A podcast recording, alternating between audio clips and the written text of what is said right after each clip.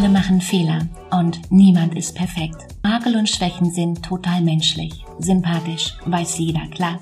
Trotzdem versuchen viele, Fehler um jeden Preis zu vermeiden, sich selbst immer wieder und mehr zu optimieren, Schwächen zu verbergen. Aber warum?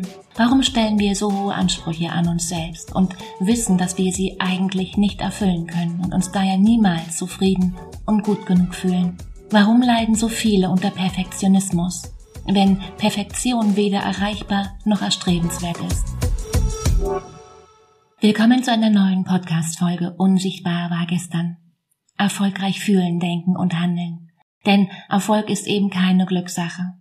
Mein Name ist Katrin Kreis und dieser Podcast ist für Frauen, die ihre Ziele durch eine neue Denkweise mit mehr Mut erreichen wollen. Klar ist, Perfektionismus kann ganz schön anstrengend sein. Welche Ursachen der Perfektionszwang hat und wie du dich davon befreist, darum soll es hier heute in dieser Episode gehen. Wir gehen zusammen den psychologischen und den gesellschaftlichen Ursachen des Perfektionswahns auf den Grund und werfen einen Blick auf die Folgen, die er haben kann. Außerdem habe ich noch meine Strategien, wie du deine Ansprüche auf ein angemessenes Maß herunterfahren kannst. Fragen über Fragen, mit denen wir uns hier beschäftigen werden. Ready? Let's go. Immer mehr Ratgeber drängen uns dazu, Überflüssiges und Überlebtes abzugeben. Das fällt gerade uns Frauen nicht leicht. Nicht in unserer Kleidung und es recht nicht bei unseren Verhaltensmustern. Weil wir können sie eben nicht wie den Sommerpulli aus dem Schrank holen, drehen und wenden und dann beschließen, dass es jetzt, wo es gerade Herbst wird, nicht mehr so ganz passt und loslassen. Weil hier handelt es sich eben um unbewusste Strukturen. Zu den hartnäckigsten gehört der Perfektionismus. Perfektionismus ist nicht immer gleich. Er hat sowohl unterschiedliche Ursachen als auch verschiedene Ausprägungen. Und häufig ist Perfektionismus nicht der Schlüssel zum Erfolg, vielmehr der Quellen allen Übels. Denn wer Perfektion anstrebt, erntet häufig Frustration. Wer kennt's? Die Situation kennt wahrscheinlich jeder. Die Freundin lässt die Bemerkung fallen, dass der Abend in Ordnung gewesen sei. Nicht weniger, aber auch nicht mehr. Die eine lässt solche Bemerkungen an sich abprallen und geht entspannt nach Hause. Die andere vielleicht grübelt noch Stunden später drüber nach und entscheidet sich für eine schlaflose Nacht aus Angst vor Mittelmäßigkeit. Dass dieses Gedankenkarussell auf Dauer schadet, erklärt sich von selbst. Dass es sogar das Leben verkürzen kann, ist für dich vielleicht gerade neu. Zu diesem Fazit kam die Psychologie schon vor einigen Jahren. Oft heißt es, Perfektionisten müssten vor allem eins tun, ihre hohen Ziele möglichst schnell über Bord werfen. Wenn du mich fragst, das stimmt nicht so ganz. Und es ist vor allem auch wenig hilfreich. Denn einem Perfektionisten zu sagen, man solle mal alle fünf Grade sein lassen, ist ungefähr so erfolgreich wie wenn man einem Alkoholiker sagt, er solle halt nichts mehr trinken. Weil Perfektionisten ist ja durchaus bewusst, dass ihre perfektionistische Strategien problematisch sind. Aber diese aufzugeben erscheint ihnen eben noch viel gefährlicher. Sie sind gefangen zwischen der Angst, ihren Ansprüchen nicht zu genügen und der, diese zu senken. Die Frage ist also, wie viel ist zu viel? Und vielleicht denkst du jetzt, dass das Ganze ist doch gar nicht so schlimm oder es ist eben die bessere Seite des Perfektionswahns, weil was ist schon verkehrt daran, sorgfältig und, und vielleicht auch gewissenhaft zu sein und zu arbeiten? Und tatsächlich galt Perfektionismus deshalb sehr lange sogar als Stärke und, und eben nicht als Problem. Doch das ist wie bei Salz in der Suppe. Die Dosierung macht's. Die Dosierung entscheidet, ob es nützt oder ob es schadet. Und das Fiese daran ist, die, die Tendenz zum Perfektionismus schlummert grundsätzlich in uns allen. Das heißt, jeder Mensch ist in einem bestimmten Maße gewissenhaft und unausgeglichen. Das Verrückte dabei, genau die Eigenschaften, die uns zu krankhaften, sich, sich selbst im Weg stehenden Perfektionisten werden lassen, machen uns in einer niederen Dosis zu fleißigen, gewissenhaften und selbstreflektierten Menschen. Aber wo genau liegt nun die Grenze? Die Sache ist, es gerät eben auch nicht jeder Perfektionist in diese ungesunde Falle. Woran liegt das? vor allem an der Motivation, also dem, was hinter den hohen Ansprüchen steht. Geht es dabei eher um den Wunsch, Erfolg zu haben oder vielmehr um den Misserfolg zu vermeiden? In beiden Fällen verwenden Menschen Energie und Zeit darauf, etwas, etwas sehr gut und noch besser zu machen. Aber während die einen sich freuen, wenn sie ihr selbstgestecktes Ziel erreichen, sich für ihren Einsatz belohnt fühlen, also so ihr Selbstwertgefühl stärken und, und Energie für Neues gewinnen, sind die anderen nur selten mit sich und ihrer Leistung zufrieden.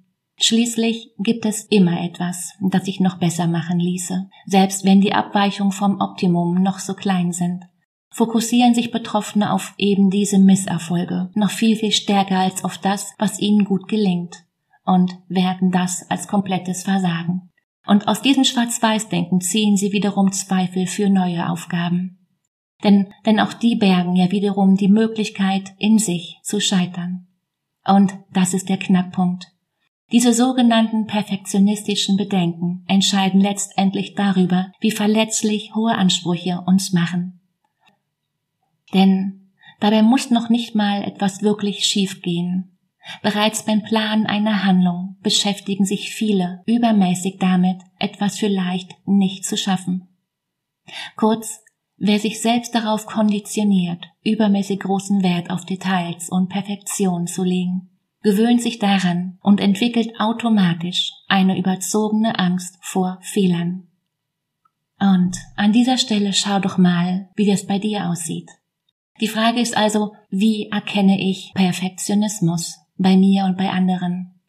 Und hier ein paar Marker für dich. Perfektionisten empfinden sich selbst als faul, weil Perfektionisten sind oft Workaholics. Das Wort Pause ist außerhalb ihres Wortschatzes. Perfektionisten neigen zu Selbstausbeutung. Überstunden und danach noch die restliche Arbeit mit nach Hause nehmen, um dort weiterzuarbeiten? Klar, ich bin dabei. Und du weißt, was daraus folgt, richtig? Perfektionisten tun sich schwer mit Kritik. Der größte Kritiker eines Perfektionisten ist der Perfektionist selbst. Er hinterfragt alles, was er tut.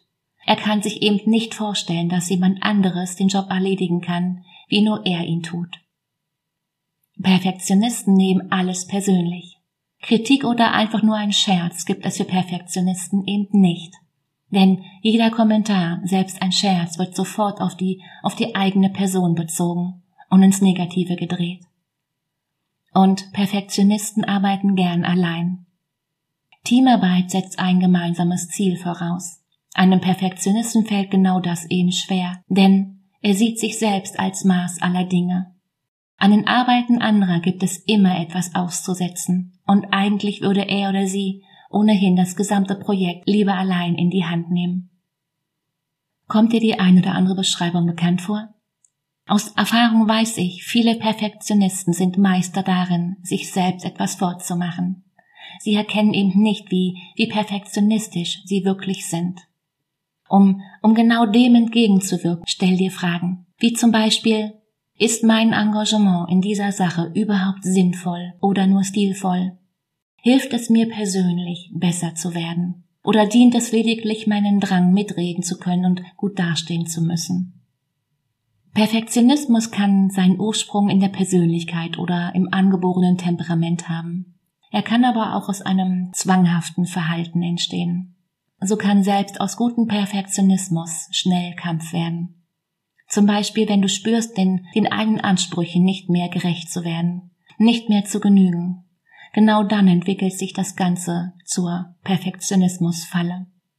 Was das so anstrengend macht? Perfektionisten setzen ihre Leistung mit ihrem Selbstwert gleich und betreiben permanent Selbstoptimierung. Perfektionisten denken, wer, wer nicht perfekt ist, nicht alles richtig macht, ist automatisch ein Verlierer. So bekommen Fehler viel zu viel Gewicht Überleg mal, mit solchen Menschen im Job zusammenzuarbeiten kann in echt die Hölle sein. Und das kann ja auch anders funktionieren. In Japan zum Beispiel weiß man die Segnung des Wabi-Sabi zu schätzen. Das ist die Kunst, Schwächen zu akzeptieren und, und die Schönheit im Unvollkommenen zu finden. Überleg mal, erfolgreiche Menschen sind erfolgreich, weil sie mehr Fehler machen. Eben weil sie auch mehr machen als andere bedeutet, ein Irrtum ist für sie nichts Schlimmes, wenn er sich nur nicht wiederholt, heißt, wenn man daraus lernt. Also es spricht nichts dagegen, alles richtig machen zu wollen. Doch wer sich immer nur mit 100 Prozent zufrieden gibt, der darf schon von Hause aus keine Fehler machen. In anderen Worten, er traut sich nicht aus der Deckung. Er hat Angst, nicht alles recht zu machen. Und wo es an Mut mangelt, entsteht auch nichts Neues. Kurz, die Bereitschaft zum Misserfolg macht Erfolge eben erst möglich. Und noch ein Gedanke. Perfektion kann auch ein subtiler Weg sein, Geschäftigkeit und Gewissenhaftigkeit vorzugeben und in Wahrheit riskante oder lästige Aufgaben vorzuschieben. Und hierzu hör gerne mal in die Folge 17 rein, warum wir aufschieben, was wir tun wollten. Bedeutet, lieber machen wir noch an ein paar unwichtigen Dingen herum, statt einfach die Dinge, die wir machen sollen, zu machen. Und nochmal, für Außenstehende ist das mit Sicherheit schwer nachvollziehbar, wie Perfektionisten denken und warum sie sich, warum sich diese selbst mit, mit guten Ergebnissen eben nicht abfinden können. Das sind Probleme, die nur Perfektionisten verstehen. Ein leichter Perfektionismus lässt sich oftmals gut bewältigen und in bestimmten Umständen sogar vielleicht konstruktiv nutzen. Insbesondere wenn den Betroffenen bewusst ist, dass, dass sie perfektionistisch veranlagt sind und sie genau damit reflektiert umgehen können. Ein Beispiel, die Liebe zum Detail kann einen Architekten zum Star-Architekten machen oder einen Chirurg zum Herzchirurg. Aber oft hat Perfektionismus jedoch ganz negative Folgen, insbesondere wenn es dich selbst betrifft. Denn der ständige Druck, besser sein oder bessere Leistung bringen zu wollen, macht uns Stress. Kombiniert mit dauerhaften Frust, nicht gut genug zu sein oder zu versagen, kann Perfektionismus schwere Störungen begünstigen. Und das führt manchmal in Depression, in Essstörung, Angststörung, andere Zwangsstörungen oder in ein Burnout. Theoretisch könnten wir, könnten wir alle Perfektionisten sein. Warum sind wir es dann nicht? Also welche Faktoren begünstigen toxischen Perfektionismus? Die Psychologie geht hier von vier Punkten aus. Das ist die Veranlagung, die Erziehung, die Gesellschaft und unser Selbstwertgefühl. Wir sind von Geburt an unterschiedlich und so ist auch der Hang zum Perfektionismus bei, bei manchen von Anfang an stärker ausgeprägt als bei anderen. Wer generell zum Grübeln neigt und sich damit schwer tut, etwas loszulassen, tendiert in der Regel auch öfter zur perfektionistischen Sicht und Verhaltensweisen. Wir wissen, unsere Eltern prägen in hohem Maß unsere Werte und Denkmuster. Wenn sie uns zum Beispiel vermitteln, dass, dass es schlimm ist, einen Fehler zu machen und dass man immer 110 Prozent geben muss, dann kann genau das zur Perfektion führen. Gesellschaft. Dazu kommt, wir leben in einer Gesellschaft, die ist auf Leistung optimiert. Schon in der Schule müssen wir uns bewerten und mit anderen messen. Erinner dich mal, wer hier herausragt, wer hier ein, ein Talent hat, kann hier einen extrem steilen Karriereweg hinlegen. Und zum Schluss das Selbstwertgefühl. Bei, bei den meisten Perfektionisten liegt ein mehr oder weniger gestörtes Selbstwertgefühl zugrunde.